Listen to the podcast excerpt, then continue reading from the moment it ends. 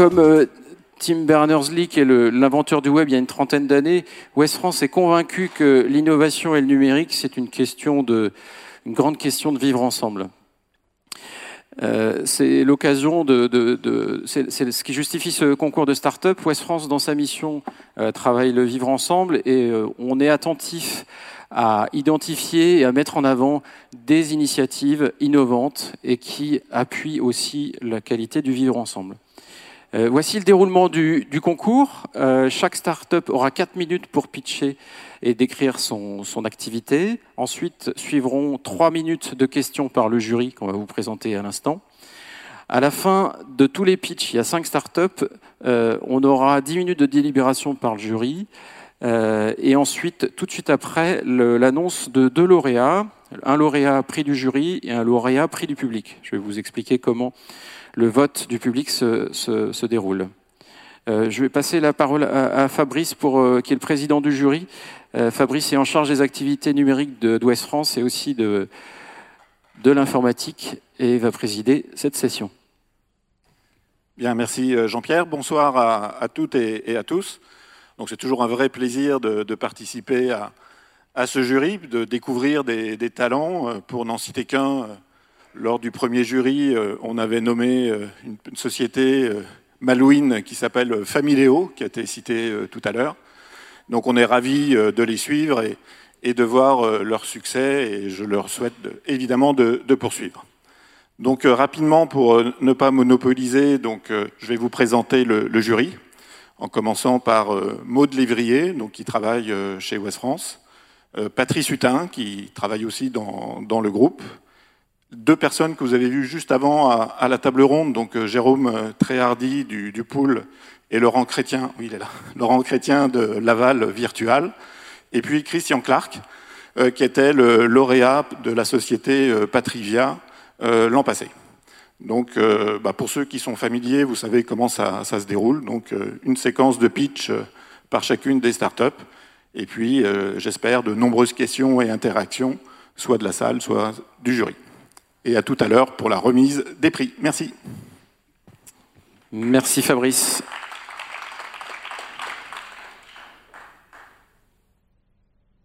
Est-ce que je peux avoir à nouveau la présentation? Merci. Euh, deux, prix sont remis ce soir, le prix du jury et le prix du public. Euh, voici les dotations. Donc, euh, dans les deux cas, les startups gagnantes auront des articles sur le site internet et dans le journal, et un petit peu d'espace publicitaire sur westfrance.fr et West France Entreprise. Et le lauréat du prix du jury sera finaliste de la sélection pour la promotion 4 d'Offset et pourra participer à un atelier avec le Startup Palace dans le cadre de l'accélération. Les cinq finalistes, voilà les noms et les personnes qui vont faire la présentation. J'ai mis quelques tags pour fixer un petit peu le, la thématique de ces startups, mais j'en dévoile pas plus. Euh, le, pitch sera là pour, pour tout dévoiler. Euh, en ce qui concerne le vote du public, euh, deux façons de procéder. Soit vous ouvrez votre, avec votre smartphone, vous prenez votre téléphone et vous scannez le QR code qui est derrière moi.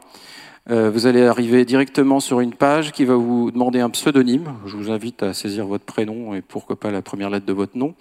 Et derrière, vous choisissez la startup qui vous convient. Ensuite, vous avez une autre méthode. Euh, vous pouvez vous connecter à votre navigateur préféré, taper klaxoon.com et ensuite le code d'accès qui vous est indiqué 4EZMUY. Et j'appelle Stéphanie Maros pour le premier pitch.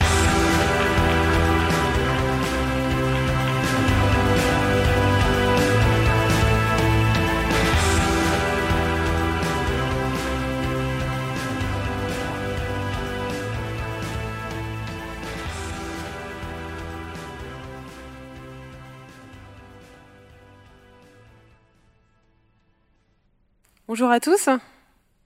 Je m'appelle Stéphanie Maros et aujourd'hui je vous parle de la retraite avec CNext. La retraite, c'est un sujet d'actualité. Chez CNext, on est convaincu que ça peut être la plus belle période de la vie, mais peut-être que certains parmi vous se posent des questions sur cette période de vie, des questions par rapport à la santé, au vieillissement, des questions par rapport à sa situation financière, ou simplement des questions par rapport au type d'activité, aux activités qu'on fait à la retraite. La reprise d'une activité professionnelle à la retraite, ça concerne 46% des seniors actifs. Ils l'envisagent à 46%, mais c'est moins de 4% des retraités qui passent le cap officiellement. Alors pourquoi une telle différence entre les deux? La première chose, c'est qu'il y a un manque de hum, connaissances sur les dispositifs dont le cumul emploi-retraite pour reprendre une activité à la retraite. La deuxième chose, c'est qu'une fois qu'on sait que ça existe, à qui on s'adresse pour le mettre en place? Comment ça se passe Globalement, on manque d'accompagnement sur cette question de reprise d'activité professionnelle à la retraite. Pourtant, les avantages, ils sont nombreux. Pour les personnes qui passent le cap, on va retrouver une activité, on va choisir à son rythme une activité qui a du sens. On va faire de nouvelles rencontres, donc générer créer du lien social, et puis quitte à faire, pourquoi pas générer un complément de revenu pour la retraite. D'un autre côté, pour les entreprises, on va avoir des personnes d'expérience qui font le choix de revenir dans l'entreprise par envie, par envie de transmettre, par envie d'apprendre. Et avec l'envie, on fait beaucoup de choses. Et la troisième chose, c'est que les personnes qui font du cumul emploi-retraite sont disponibles pour des missions courtes ou à temps partiel. Face à ce constat, CNext, c'est donc un nouvel outil qui va, euh, qui va permettre à des retraités actifs de proposer leurs services à des entreprises qui ont besoin de renfort. Alors, ce qu'on propose chez Cenex, c'est d'abord la mise en relation de retraités avec des entreprises qui ont besoin d'eux pour des missions qui sont très variées, qui vont de l'artisanat, par exemple des coiffeurs en fin d'année, ou de la comptabilité pour des cabinets qui ont euh, en fin d'année aussi besoin de renfort. Ça peut aussi être des chefs d'entreprise qui aident des entrepreneurs ou euh, des experts qui vont aider des startups sur un domaine d'expertise précis en consultant. Chez Cenext, on gère les formalités administratives, donc c'est plus simple pour tout le monde. On génère des trames de contrat, on gère le paiement en ligne et on facilite la facturation. La troisième chose, c'est l'accompagnement. On rappelle chaque nouvel inscrit, on organise des formations en entreprise sur la reprise d'activité à la retraite et on organise des événements sur les territoires pour fédérer la communauté et que les gens se rencontrent et qu'on crée du, lien social sur, sur les villes où on est présent. Notre équipe aujourd'hui, on est cinq. Moi-même, la, fondatrice, deux personnes, Stella et Aurélie, qui gèrent le web marketing, et Hervé et Patrick, qui sont eux-mêmes retraités et qui animent la communauté. Ce sont eux qui rappellent chaque inscrit. Notre ambition pour 2020 avec CNext, c'est d'être le premier acteur de la reprise, le premier acteur national, pardon, de la reprise d'activité à la retraite. Ce qu'on souhaite avec CNext, c'est ouvrir le champ des possibles à la retraite. C'est permettre à chacun de vivre sa retraite idéale. Et vivre sa retraite idéale, c'est d'abord vivre. Et vivre, c'est faire de chaque instant une opportunité d'être à la rencontre de l'autre, une opportunité d'apprendre, une opportunité de créer et de transmettre. C'est vivre bien avec soi-même pour bien vivre avec les autres. Pour bien vivre ensemble. J'ai pas ma slide, c'est pas grave. Merci Stéphanie. Est-ce qu'il y a des questions?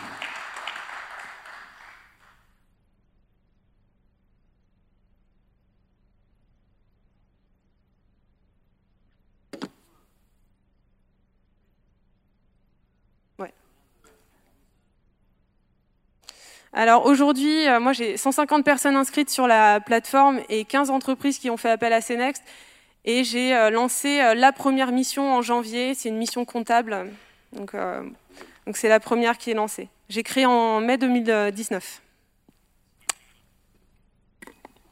Qu'est-ce que vous avez prévu comme plan de recrutement de talents ou quels moyens vous allez mettre en œuvre pour recruter vos talents?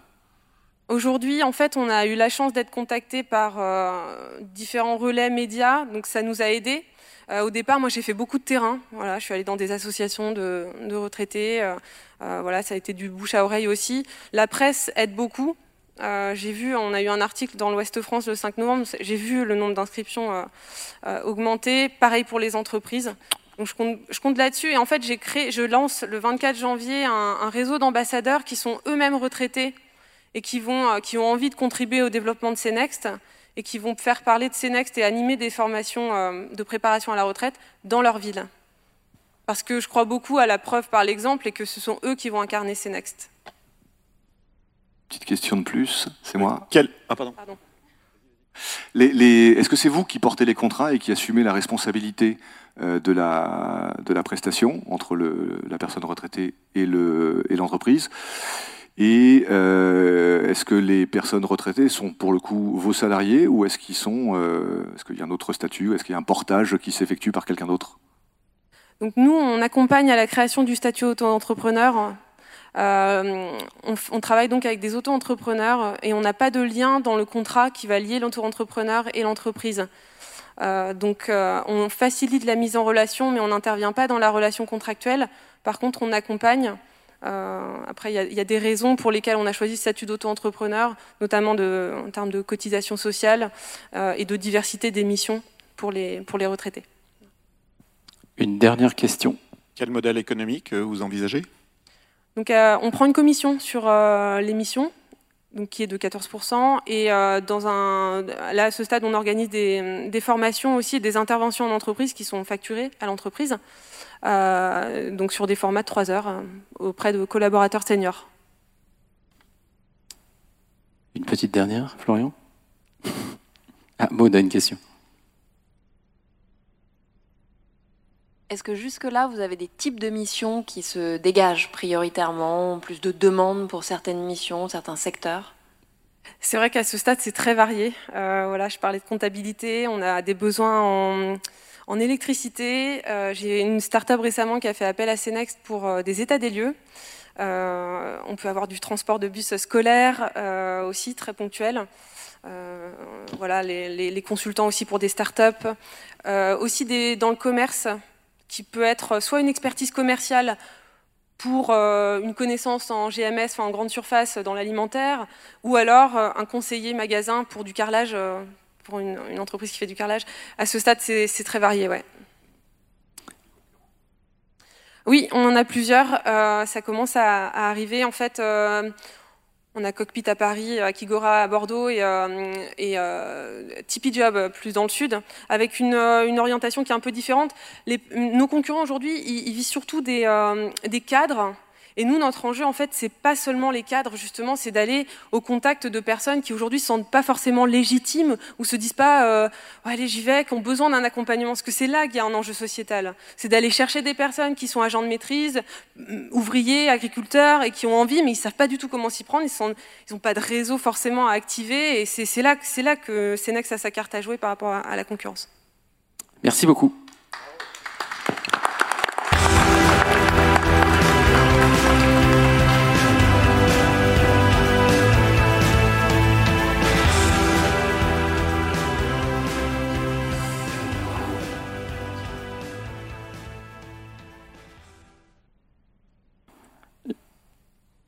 J'appelle euh, Stéphane Desquin de Wouter. Merci. Alors, je, n'ai pas la main sur le. Ah, c'est bon. C'est.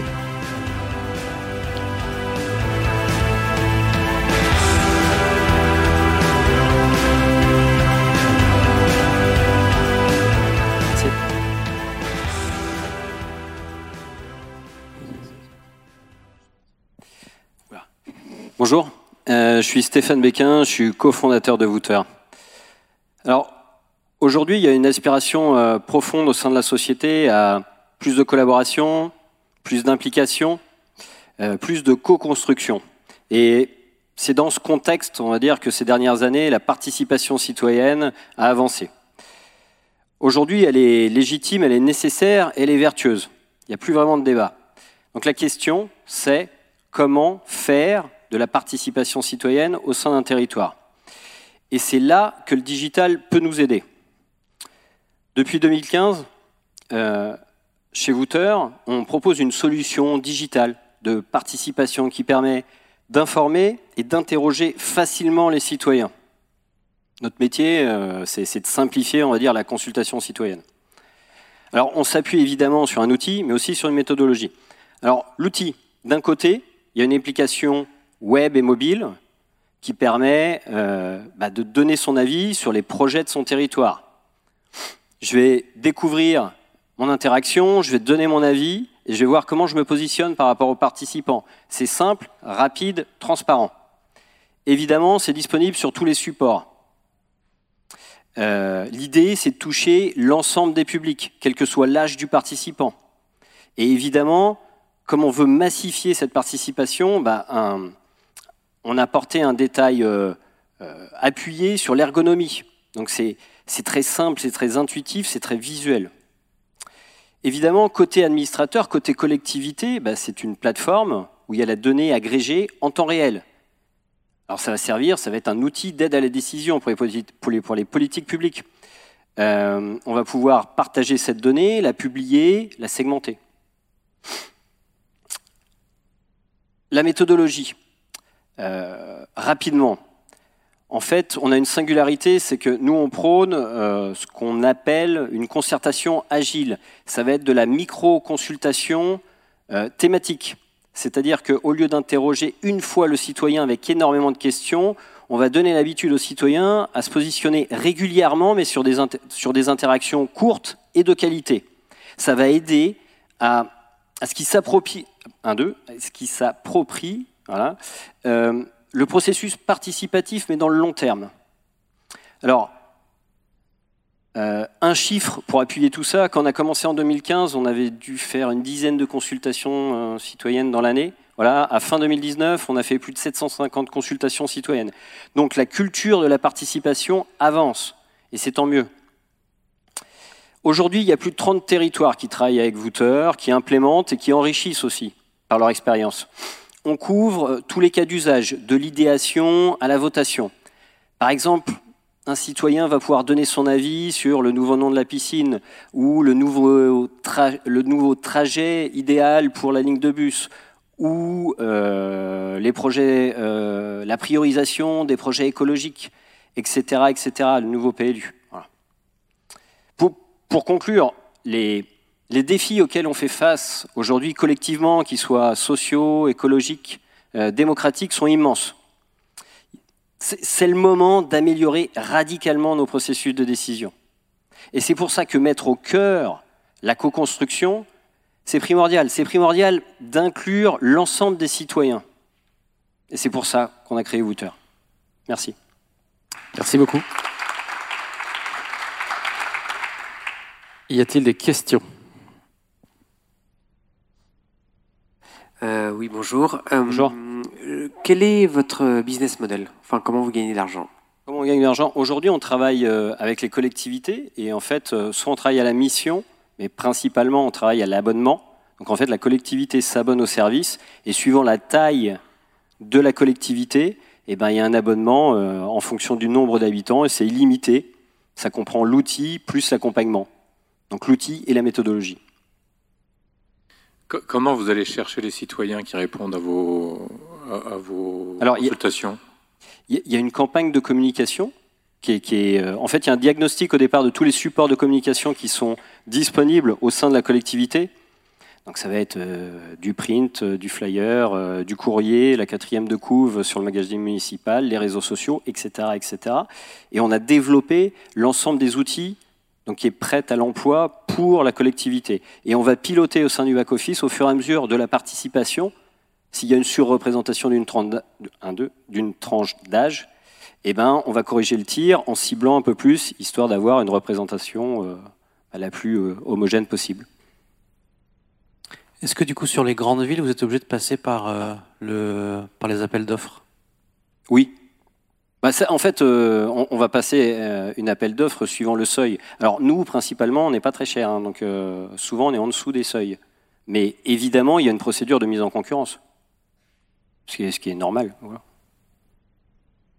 Sur euh, votre positionnement euh, qui est important dans, la société, on a vu l'an passé, je crois, une start-up qui s'appelait Civic, si j'écorche pas. Comment vous vous euh, différenciez par rapport à, d'autres acteurs qui ont le, même positionnement que, vous?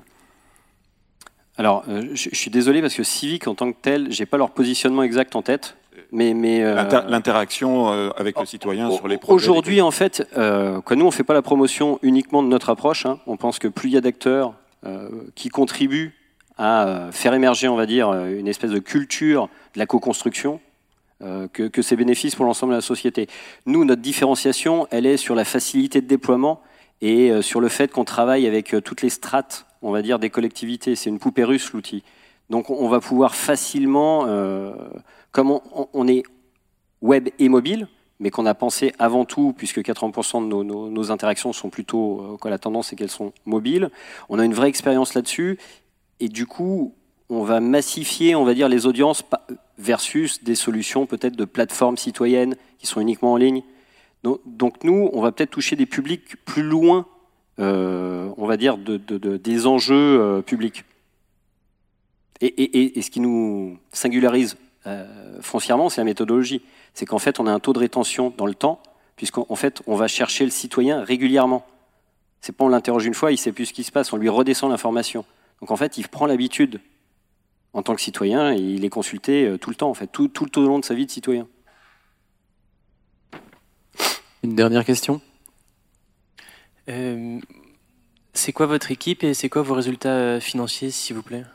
Alors, notre équipe, aujourd'hui, on est 7 personnes. Et euh, nos résultats financiers, c'est quoi? C'est le chiffre d'affaires? Le chiffre d'affaires, c'est 250 000 euros. Une dernière question, Patrice. Et que, comment vous allez chercher vos clients, les collectivités? Alors, euh, c'est notamment avec un article dans Ouest France. Euh, euh, non, mais on va les chercher. Alors, un, on commence à être connu parce que moi, depuis 5 ans, j'ai dû rencontrer personnellement, euh, sans dire de bêtises, 450 villes ou interco slash région, etc. Donc ça, c'est 2015-2020. Euh, et ensuite, eh ben, euh, les gens parlent entre eux. Donc en fait, c'est nos clients, c'est nos territoires référents, qui souvent en 2015 étaient plutôt euh, un peu précurseurs, qui eux sont encore clients et ont évidemment une, une portion de participation beaucoup plus élevée que quelqu'un qui commencerait juste maintenant, qui en parle en fait et qui explique. donc le bouche à oreille, évidemment, et puis après c'est du marketing. Quoi, je ne vais pas faire un cours de, mais c'est du référencement, du marketing direct, etc. Merci beaucoup. Merci à vous. Merci. Je vais demander maintenant à Audrey de venir nous rejoindre.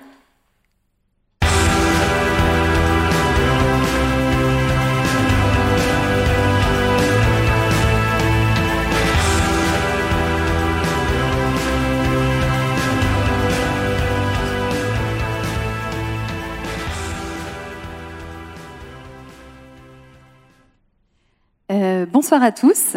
Avant de, je, m'appelle Audrey et avant de commencer mon pitch, je vais faire un jeu avec vous. Est-ce que euh, tous ceux qui sont allés aux toilettes au moins une fois depuis ce matin peuvent lever la main? Ok. Et pour ceux qui n'ont pas levé la main, euh, qui compte y aller d'ici ce soir? Ok, donc ça vous êtes très malade, soit vous êtes tous potentiellement des clients de Poppy. Poppy, c'est un papier toilette que j'ai créé très récemment en avril dernier et euh, la société euh, commercialise le papier toilette depuis uniquement septembre. Ce papier toilette, pourquoi est-ce qu'il est euh, différent? Tout d'abord, c'est un papier toilette qui est 100% fabriqué en France, dans une usine en Normandie et surtout avec une matière première qui est tracée et 100% française, puisqu'il s'agit de papier de corbeille de bureau d'entreprises situées exclusivement en Normandie et en Bretagne. Par ailleurs, c'est un papier qui est sain pour la planète, puisque, comme je vous le disais, il est uniquement en papier recyclé, et puis les emballages sont complètement recyclables, qu'il s'agisse du film hygiénique qui enroule les rouleaux par 6, ou bien du carton qui lui-même est en matière recyclée. Et enfin, c'est un papier toilette qui est sain pour les fesses, puisqu'il n'y a pas de produits toxiques, donc il n'y a pas de chlore, il n'y a pas de colorant, il n'y a pas de décolorant, et euh, le papier est naturellement blanc, puisque, comme je vous le disais, il provient de papier de bureau. Autre élément important de Poppy et qui s'inscrit aussi dans une démarche euh, solidaire, on est une marque qui euh, nous sommes engagés à reverser une partie de notre bénéfice à Emmaüs et donc euh, on est capable aujourd'hui de fournir en papier toilette une communauté normande de Saint-Pierre-les-Elbeufs. Donc on n'est pas uniquement une société commerciale. Alors en termes de modèle économique, comme ça vous aurez vraiment la vision globale du projet. Euh, comme je vous le disais, c'est une société, je vois que le PowerPoint a été un petit peu décalé, j'en suis désolée. Euh, c'est une société qui a été lancée en en septembre commercialement et en seulement 4 mois de commercialisation, on a vendu à des particuliers pour à peu près 70 000 euros de chiffre d'affaires. Donc c'est une belle performance et euh, c'est une marque qui aujourd'hui est vendue exclusivement en ligne. Donc c'est un modèle économique qui est très novateur puisqu'on est la seule marque de papier toilette à être vendue en ligne avec une option également d'abonnement. Simplement, on a eu euh, pas mal de, donc, de succès euh, auprès des particuliers, on a été beaucoup relayé par les médias, ce qui fait qu'il y a pas mal d'entreprises aussi qui sont venues euh, nous demander notre papier toilette. Et donc aujourd'hui, on équipe un certain nombre d'entreprises, que ce soit sur abonnement ou sur palette à l'unité. Donc avis à Ouest France, si jamais vous souhaitez être équipé en Poppy, n'hésitez pas, vous avez mon mail. on a eu pas mal de retombées médias, comme je vous le disais tout à l'heure, ce qui a permis aussi à la société de se développer relativement rapidement. En termes d'équipe, donc euh, pour l'instant, moi je suis la seule euh, opérationnelle à 100% sur Poppy. Euh, voilà, et j'autofinance la société depuis le début, mais je suis très bien entourée, notamment par Thomas qui travaille à temps partiel sur l'acquisition en ligne, et puis mon papetier qui est là depuis le début et qui soutient Poppy depuis la Normandie. et puis j'ai aussi un board d'advisors, notamment avec des gens d'Unilever, du Slip français et autres. Euh, Poppy fait aussi partie d'un incubateur qui s'appelle Make Sense, qui est très impliqué dans les enjeux euh, environnementaux et sociaux, et par une agence euh, qui l'accompagne gratuitement pour toute la partie marketing.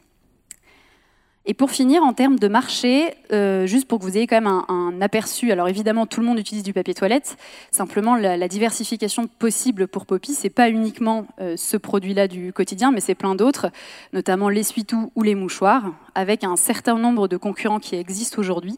Mais comme je vous le disais, il n'existe pas euh, aujourd'hui de marque de papier toilette vendue en ligne en France.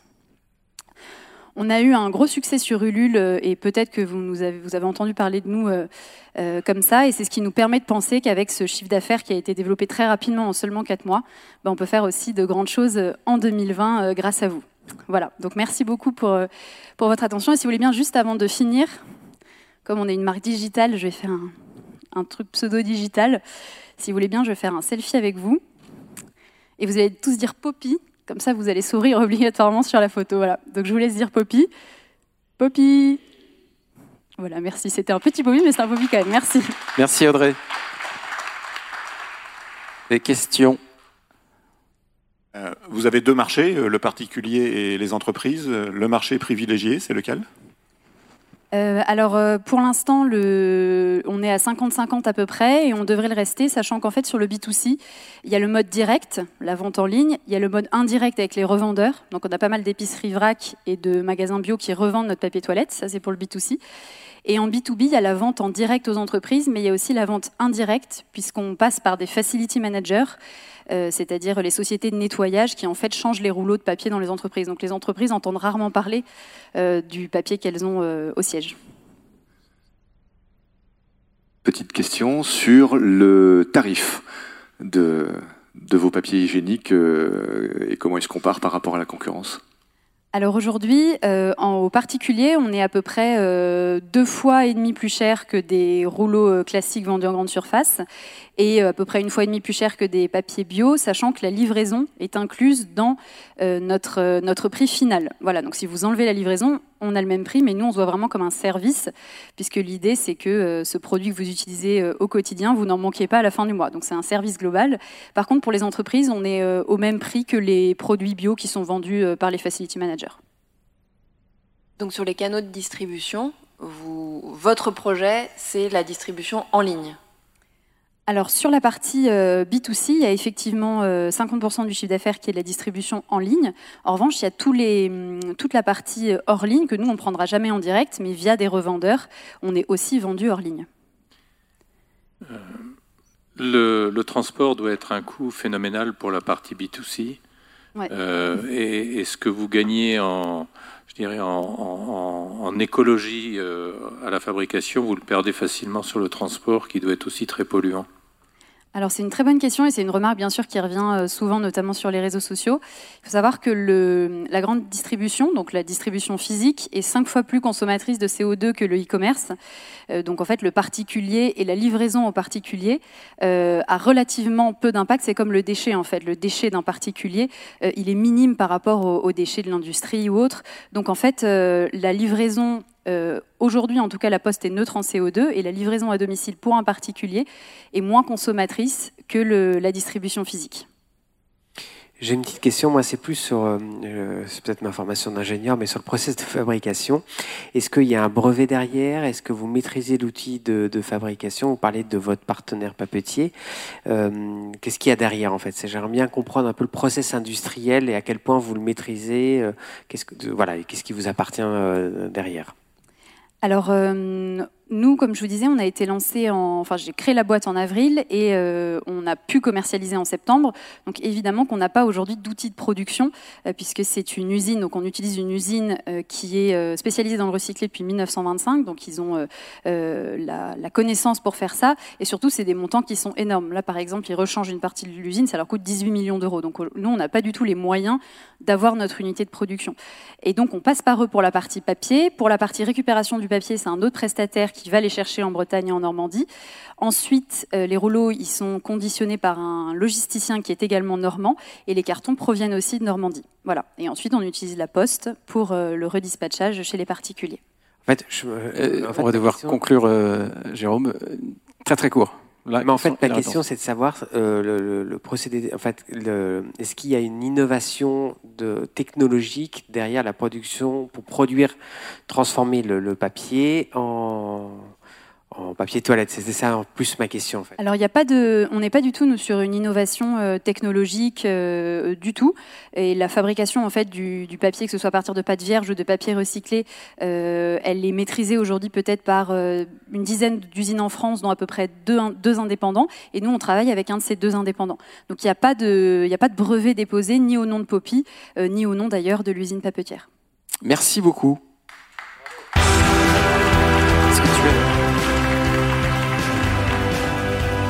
Et j'accueille Magali pour Foodologique.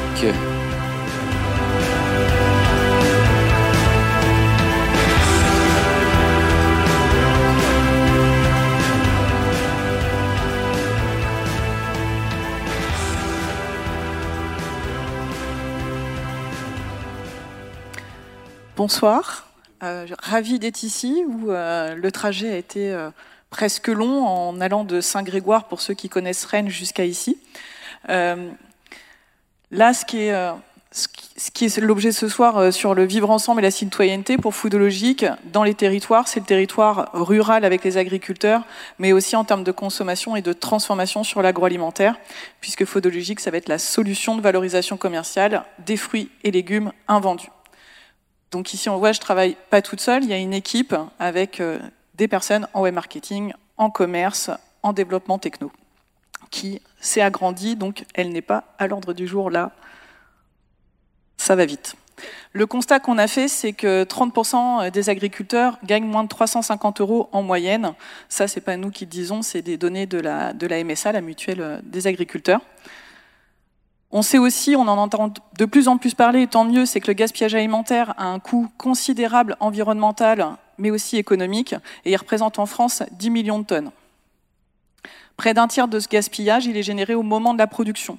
On entend beaucoup plus parler de ce qui est depuis la grande distribution, de notre commerce du coin jusque chez nous, mais il y a toute une partie qui est non visible et qui ne rentre des fois pas dans les stats du gaspillage, puisqu'on va parler de pertes, les pertes au champ et des produits qui ne sont pas forcément récoltés.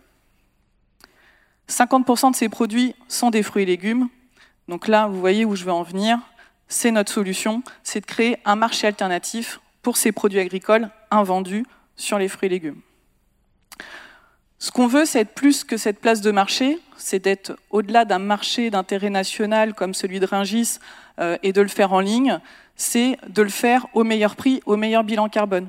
J'entendais tout à l'heure, effectivement, euh, les remarques sur le transport, c'est aussi la volonté de Foodologique, c'est de bien travailler sur l'équilibre entre les émissions carbone, par exemple, euh, sauvées grâce à la réutilisation de ces produits, qu'on compare bien par rapport au transport. Et c'est pour ça aussi que notre positionnement est aujourd'hui B2B, pour ne pas faire transporter 5 euh, kilos de fruits et légumes 50 km où ils seront écologiquement pas rentables. Donc ça ressemble un peu à un site de rencontre, mais pour fruits et légumes qu'on appelle souvent moches, mais ils sont aussi des fois très beaux, mais ils sont juste trop petits, trop grands ou avec des taches. Nous, on les appelle originaux. Concrètement, comment ça se passe? On a des clients qui transforment. Donc, dans l'agroalimentaire, on va retrouver surtout aujourd'hui sur de la restauration. Et ils vont créer un compte sur Foodologique où ils vont pouvoir nous faire part de la, de la type de produit qu'ils recherchent, par exemple des carottes, la quantité euh, qui nous permet aussi de vérifier l'éligibilité de, cette personne, de ce professionnel à notre solution, l'originalité du produit, euh, qu'est-ce qu'il est prêt à acheter? Est-ce que euh, lorsque c'est euh, plus petit, plus gros, ça lui convient? Est-ce qu'il va prendre uniquement des surplus? Parce qu'il veut quand même des produits calibrés, parce que ça rentre pas dans, sa machine, des plus, par exemple pour éplucher de façon automatique. Et donc on va aller capter tout ce besoin-là dans le cahier des charges du client et le faire évoluer aussi par rapport à la solution de foodologique. De l'autre côté, on a les agriculteurs qui vont pouvoir nous renseigner, comme là en ce moment de façon euh, préventive, c'est-à-dire qu'on sait combien en moyenne, grosso modo, on a d'invendus de pertes au champ en dehors des aléas climatiques. Donc là, on va travailler sur la façon euh, de euh, travailler sur ces produits de façon structurelle qu'on peut du coup commencer à prévoir dans des potentiels contrats. Donc aujourd'hui, il renseigne à la main et demain sur d'autres technologies. Et donc c'est là où la magie de Foodologique opère. Pour le moment, avec nous, la techno est en train de se développer avec euh, quelqu'un qui s'occupe du développement web et pour rechercher les meilleures combinaisons offre-demande, comme je disais, au meilleur prix, au meilleur bilan carbone. Alors, c'était aussi dans le sujet de la table ronde juste avant, le parti pris de Foodologique et aussi de travailler sur l'éco-conception web. Donc, on souhaite avoir un impact positif sur l'environnement, tant au niveau des actions de la société, mais aussi sur la construction même de l'outil. Donc euh, on travaille du coup à se poser la question à chaque technologie, à chaque hébergement, de comment on fait pour réduire notre empreinte aussi au maximum de notre côté, au niveau de la data, et aussi pour que ça puisse être conforme à ce territoire rural, euh, un mode hors connexion possible euh, avec nos agriculteurs. Donc, je disais, nous, nos, partenaires, ça va être les producteurs, mais aussi les coopératives, euh, qui sont aussi des acteurs incontournables pour nous, euh, qui gèrent beaucoup d'invendus par ailleurs euh, quand, quand c'est déjà arrivé chez eux. L'industrie agroalimentaire et surtout la restauration. Pour les producteurs, c'est une rémunération supplémentaire aussi. Euh, on parlait tout à l'heure de revenus et euh, il pourra suivre du coup les quantités, les revenus supplémentaires et on a, on tient aussi une comptabilité CO2 euh, des équivalents hein, de CO2 grâce à ces produits sauvés. Et pour les clients qui transforment, c'est aussi pour eux cette mise en avant de leur bilan carbone, de ce qu'ils ont pu aller sauver comme produit, la rémunération supplémentaire qu'ils ont pu avoir pour amener à, des producteurs locaux et les équivalents CO2 euh, de la solution. Aujourd'hui, je suis la seule fondatrice, je suis la seule dans, l'équipe dirigeante, mais je suis aussi entourée euh, de partenaires et d'écosystèmes, euh, de beaux relais aussi dans, les médias qui font aussi que on a la chance, au-delà des démarches qu'on fait de prospection, d'avoir des personnes qui viennent en direct nous solliciter. Je vous remercie. Merci beaucoup, Magali. Est-ce qu'il y a des questions? Euh, Votre outil de matching entre euh, l'offre et la demande, entre les producteurs et les euh, transformateurs, il prend en compte la chaîne logistique et les, contraintes CO2 de ce côté-là? Tout à fait. On travaille, alors on parle de cas utilisateurs de façon générale au niveau des transactions et on les a faites aussi sur la logistique et ce qui nous permet de travailler sur par rapport aux quantités, mais aussi à l'éloignement ou pas d'une métropole, de travailler par rapport à des centres logistiques. Euh, est-ce qu'il doit y avoir un point de, milieu? Donc euh, c'est là euh, où le travail avec les coopératives ou des grossistes est aussi pour nous important d'un point de vue CO2. Et c'est ça qui fait qu'on va à un moment dire il doit y avoir no deal. On va conseiller qu'il n'y ait pas matching mais euh, parce qu'écologiquement, c'est contestable. Après, il y a d'autres choses qui rentrent en ligne de compte avec la rémunération supplémentaire et par ailleurs d'autres ressources naturelles qui, sont préservées grâce à ça. Donc on laisse la liberté euh, de, faire le choix de, le faire quand même. Après, euh, il y a un impact économique qui est corrélé à, cet impact transport CO2 qui, qui rend encore plus pertinent le modèle. Est-ce qu'il y a des concurrents, une concurrence euh, qui, de ce que, vous, ce que vous proposez? Tout à fait. Aujourd'hui, il y a deux, acteurs pour le moment. Euh, un acteur qui est une association, Solal, euh, qui est plus potentiellement un partenaire, parce que ça fait partie des solutions et de l'éventail de solutions, euh, et qui s'occupe de mettre en relation euh, des producteurs avec des associations d'aide alimentaire. Nous, notre conviction, c'est que le don doit être un choix et pas forcément une obligation, et donc c'est pour ça qu'on amène une autre solution, d'autant que les associations ne peuvent pas forcément prendre toutes ces quantités, puisqu'elles sont souvent obligées de les transformer pour des bénéficiaires qui n'ont pas nécessairement de cuisine. Donc voilà, ça vient vraiment en complément, autant pour ces bénéficiaires que euh, d'un point de vue économique et, social. Une toute dernière question, rapide, et une réponse également rapide. Comment êtes-vous rémunéré?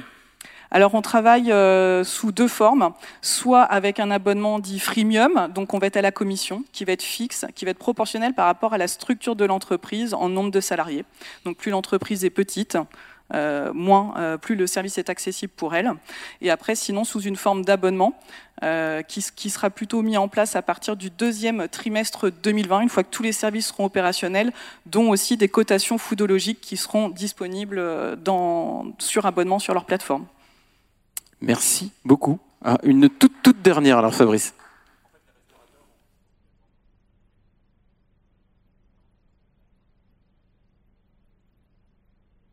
Tout à fait. Il y a un scoring effectivement qui va permettre aussi de qualifier les déclarations qui ont été euh, faites par le producteur ou la coopérative dans ce qu'il y avait. Et euh, on est euh, effectivement vigilant sur cette partie-là, d'où la partie photo où on va intégrer aussi de la reconnaissance au fur et à mesure et de la notation. Merci. Merci beaucoup. J'invite Kevin de Kawa à me rejoindre.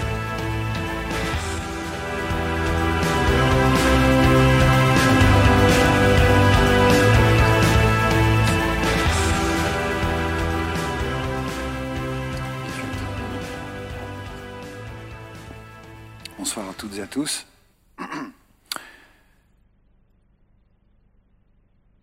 Euh, on vit dans un monde paradoxal.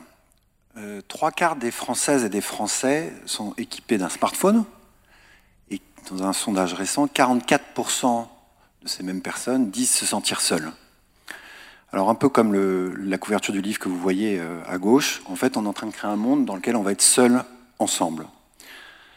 Euh, cette, euh, cette, fragmentation, c'est aussi un problème pour la démocratie. Il y a un certain nombre de chercheurs qui ont montré récemment que les plateformes qu'on utilise tous les jours, hein, euh, les fameuses GAFA, euh, nous enferment dans des bulles, ce qu'on appelle des bulles de filtrage. Et ça, c'est très dangereux pour la démocratie. Ça veut dire qu'on ne s'expose plus à, des opinions différentes euh, de nos propres préférences. Et quand on regarde le mouvement des Gilets jaunes, finalement, ça exprime un profond besoin de recréer du lien dans les territoires, en vrai, euh, sur des ronds-points, pour euh, reprendre confiance en la démocratie et, euh, retrouver du pouvoir euh, en tant que citoyen. Alors, je suis désolé pour la typo qui ne passe pas, n'est-ce pas? Mais Kawa a été créé pour, fondé en 2014, pour créer du lien et développer la participation citoyenne dans les territoires. On est une entreprise de l'économie sociale et solitaire, en sens de la loi 2014. On fait partie d'un collectif qui s'appelle Démocratie ouverte, qui est autour de l'innovation démocratique et des civic tech, et on s'inscrit dans différents collectifs autour de cette question de la création de liens. Concrètement, ça veut dire quoi? Ça veut dire qu'on met à disposition d'acteurs euh, de l'intérêt général, des associations, des collectivités locales, des mutuelles, une plateforme numérique qui permet de favoriser des rencontres dans la vie réelle à l'échelle locale. Donc c'est les photos que vous avez à droite, par exemple.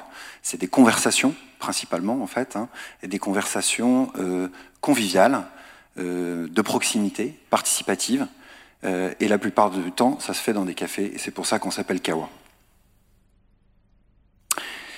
Euh, on a créé, on a décidé de, faire en 2016 le printemps citoyen. Vous connaissez tous la fête de la musique. Chaque année en France, on prend beaucoup de plaisir à fêter, à fêter la musique tous ensemble en juin. Ben, nous, notre idée, c'était finalement assez simple. Euh, on propose au printemps de fêter chaque année la démocratie et la participation citoyenne. Euh, on a créé euh, cette initiative avec, de manière collective, et le printemps citoyen, c'est avant tout une œuvre collective qui se base sur la créativité citoyenne. Ça veut dire que on a une diversité de formats d'animation, on a des concerts, on a des conférences, on a des ateliers, on a des débats, on a des banquets, On a une diversité de thèmes, on n'impose pas de thème, il n'y a pas de thème autre que euh, participer euh, en tant que citoyen. Ça peut être l'écologie, la démocratie, la santé, euh, l'alimentation.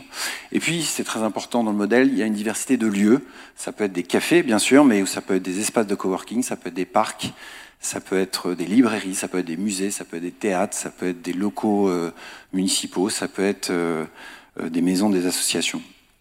Donc cette année, en 2020, c'est la quatrième édition euh, du Printemps citoyen. On est heureux que cette année, elle soit en, partenariat notamment avec la région Centre-Val de Loire, avec la région Occitanie. J'espère que la région euh, Bretagne va, rejoindre très rapidement euh, le mouvement. et on espère que le mouvement va grandir pour que chaque année, on puisse se prouver tous ensemble qu'on fait société et qu'on est heureux de, vivre ensemble. Je voudrais finir par vous dire que ma conviction et notre conviction à Kawa, c'est qu'on a besoin les uns des autres, qu'on a besoin de se parler, on a besoin de discuter, on a besoin de débattre, surtout quand on est différent, surtout quand on n'est pas d'accord. Et ça, on a aussi besoin de le faire en vrai, pas seulement derrière des écrans, euh, pour faire vivre la démocratie, pour faire vivre la participation citoyenne, et aussi parce que tout simplement, la vie est plus belle ensemble. Merci. Merci beaucoup.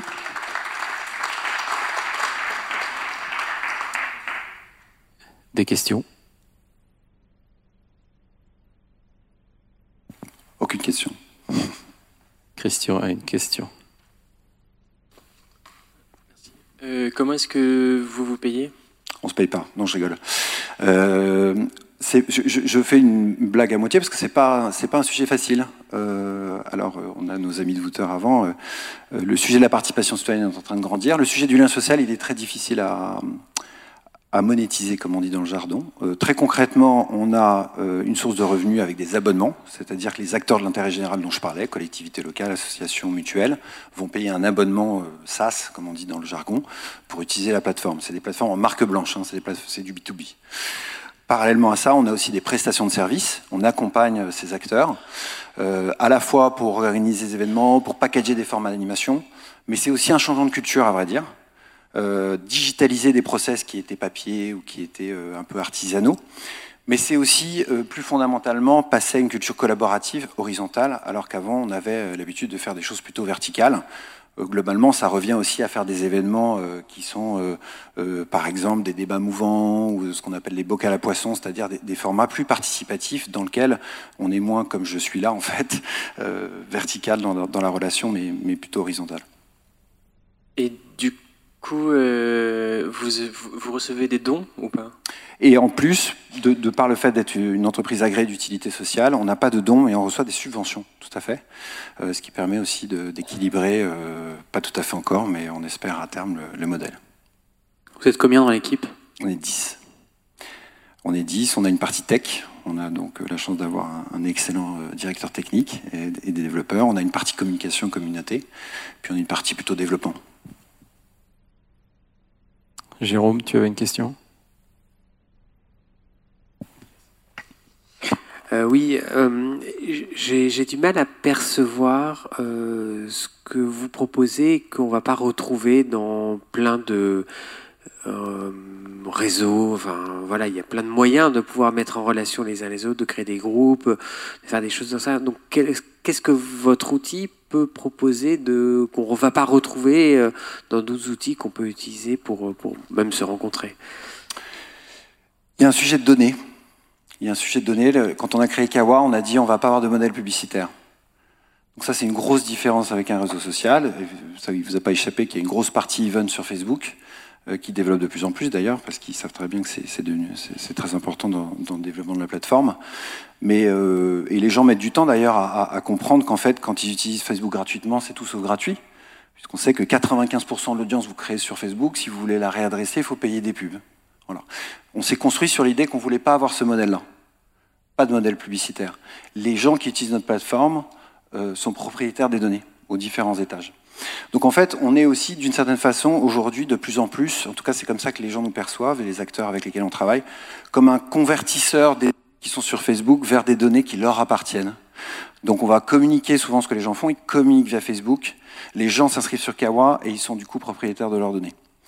Ça c'est la première, euh, on va dire c'est la première euh, différence. Après, mais c'est difficile de l'expliquer en peu, de, mots, euh, on a une logique d'archipel. C'est-à-dire qu'on crée du lien pas seulement entre les citoyens, mais entre les acteurs eux-mêmes. Euh, le printemps citoyen, c'est un bon exemple de ce point de vue-là.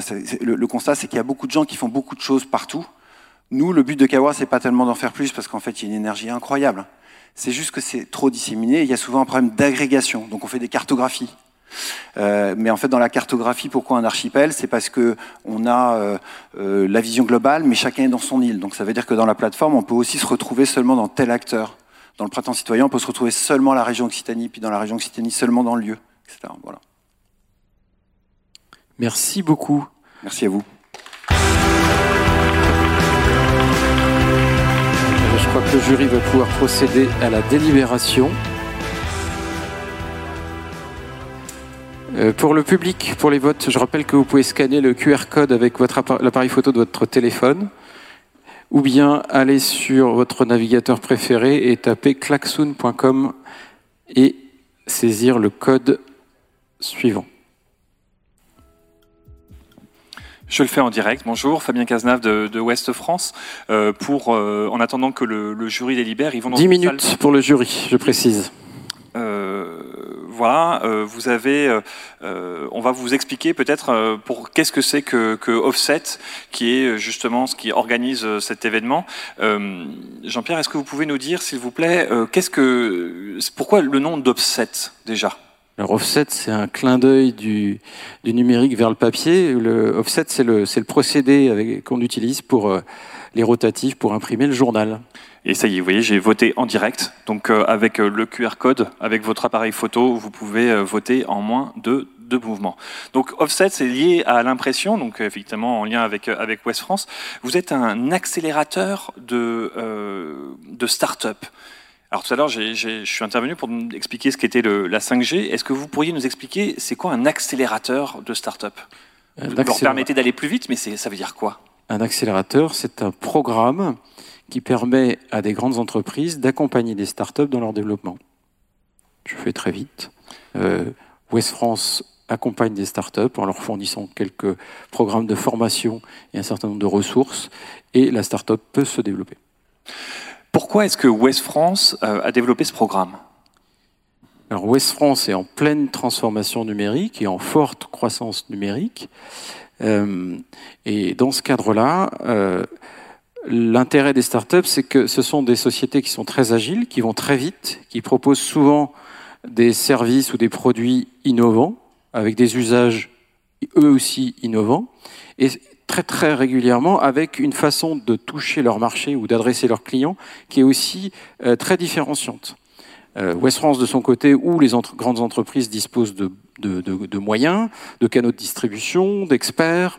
Euh, dans le cas présent, West France dispose d'une audience assez considérable et d'un nombre d'abonnés également très important. L'idée, c'est de faire euh, cohabiter, de travailler ensemble les deux, les deux structures. Et ce faisant, West France euh, innove grâce à l'accélérateur et tout en permettant aux startups de se développer.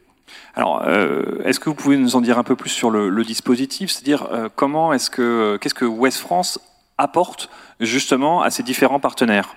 Les, les startups qu'on a vues là, comment est-ce que vous les, vous les aidez? Alors, le dispositif prend plusieurs formes.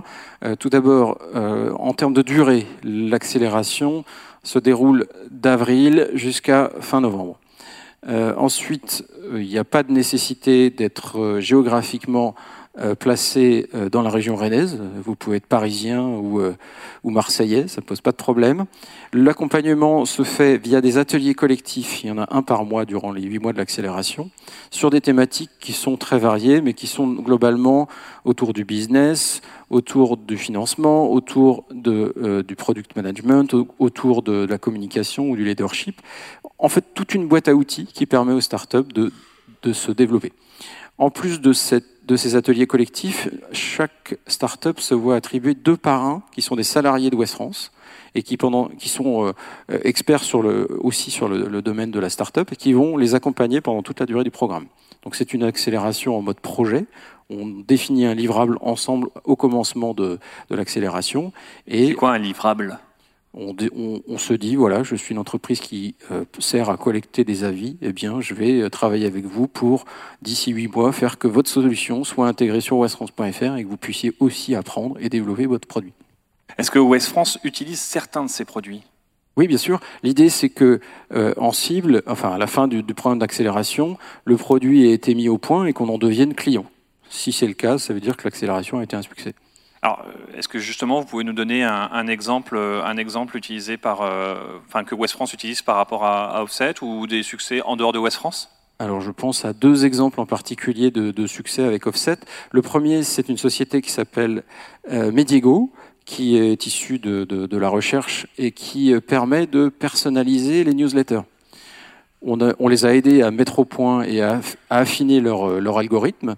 Et en l'ayant intégré dans nos newsletters, donc une partie de ce que vous recevez est commun et une partie est liée à vos, à vos habitudes de lecture, on a réussi à augmenter de 40% le taux d'ouverture des emails envoyés.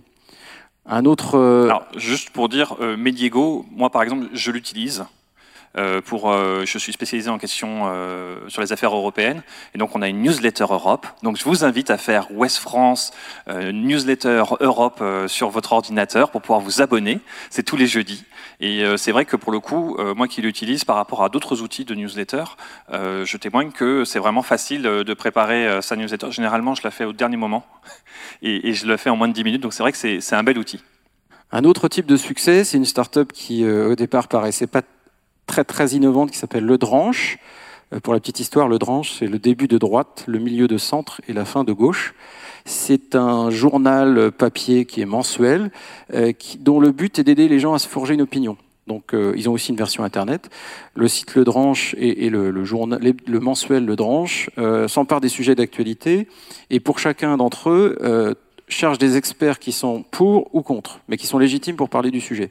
Et vous avez toujours sur un sujet le- l'expert pour ou l'expert contre qui sont affichés euh, sur votre euh, sur votre page ou sur votre euh, sur votre écran pour éviter justement, on en parlait tout à l'heure, les, les bulles d'enfermement euh, algorithmiques.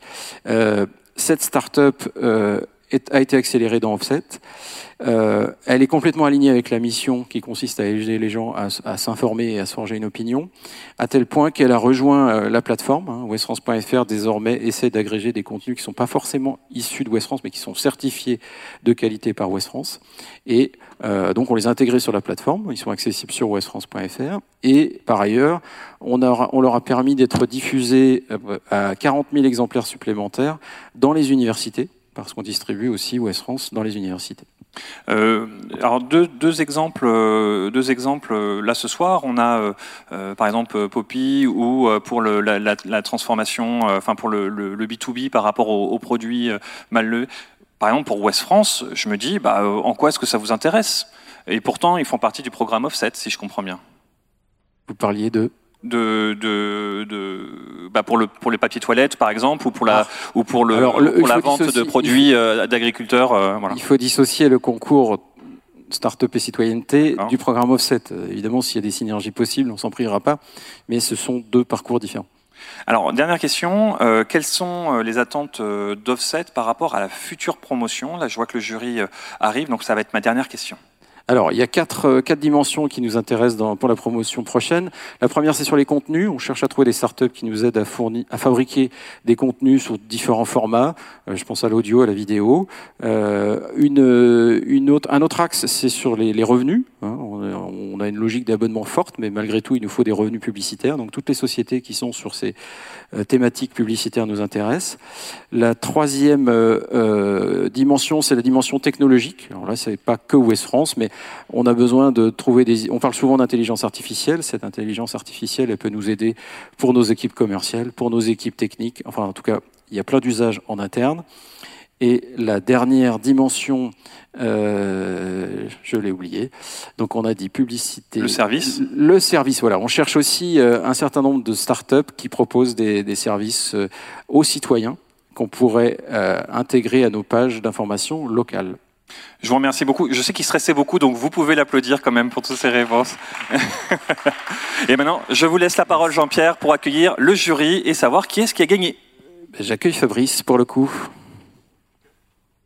On commence par le prix du public, oui.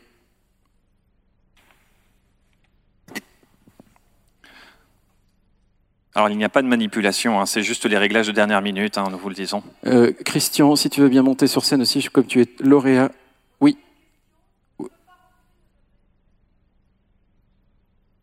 Ah, mince. Ah, zut.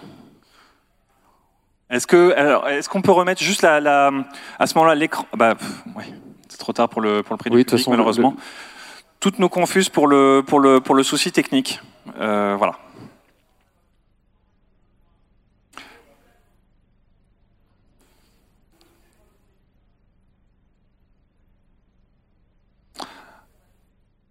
Alors ça, c'est les aléas du direct, comme disent nos amis de la, de la télévision. Euh, Jean-Pierre, est-ce qu'on est bon? On peut annoncer Oui, les, les- oui. les vainqueurs? Euh, encore toutes nos excuses pour ceux qui n'ont pas réussi à voter. Donc Christian, je te laisse remettre le prix du public. Le trophée est là-bas. Et Bien, peut-être avant de remettre les prix, bah, tout d'abord, évidemment, euh, remercier les, les startups donc, qui ont fait de, belles présentations et, puis surtout, encore plus important, euh, on a vu cinq belles idées d'initiatives et, de projets. Donc, euh, encore euh, bravo. Et puis, bien sûr, merci à ce brillant jury également. Alors, on commence par le prix du, du public. Et donc, c'est CNext qui a remporté ce, ce prix.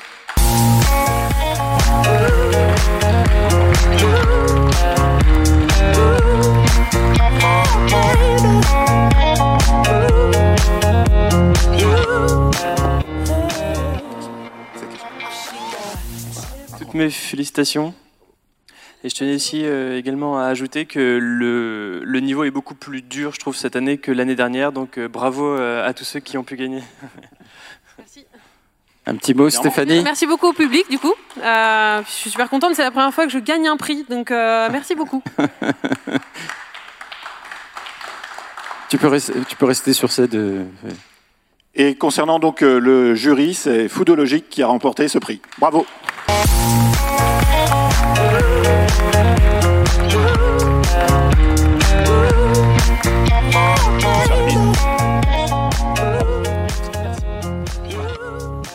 Un petit mot, Magali? Alors, euh, comme euh, Stéphanie de Sénex, c'est la première fois euh, que je gagne un prix, merci beaucoup. Et ça, nous, ça, encourage encore plus dans l'engagement qu'on veut porter, donc merci pour ça. J'invite tous les membres du jury et puis toutes les startups participants à nous rejoindre pour la photo finale.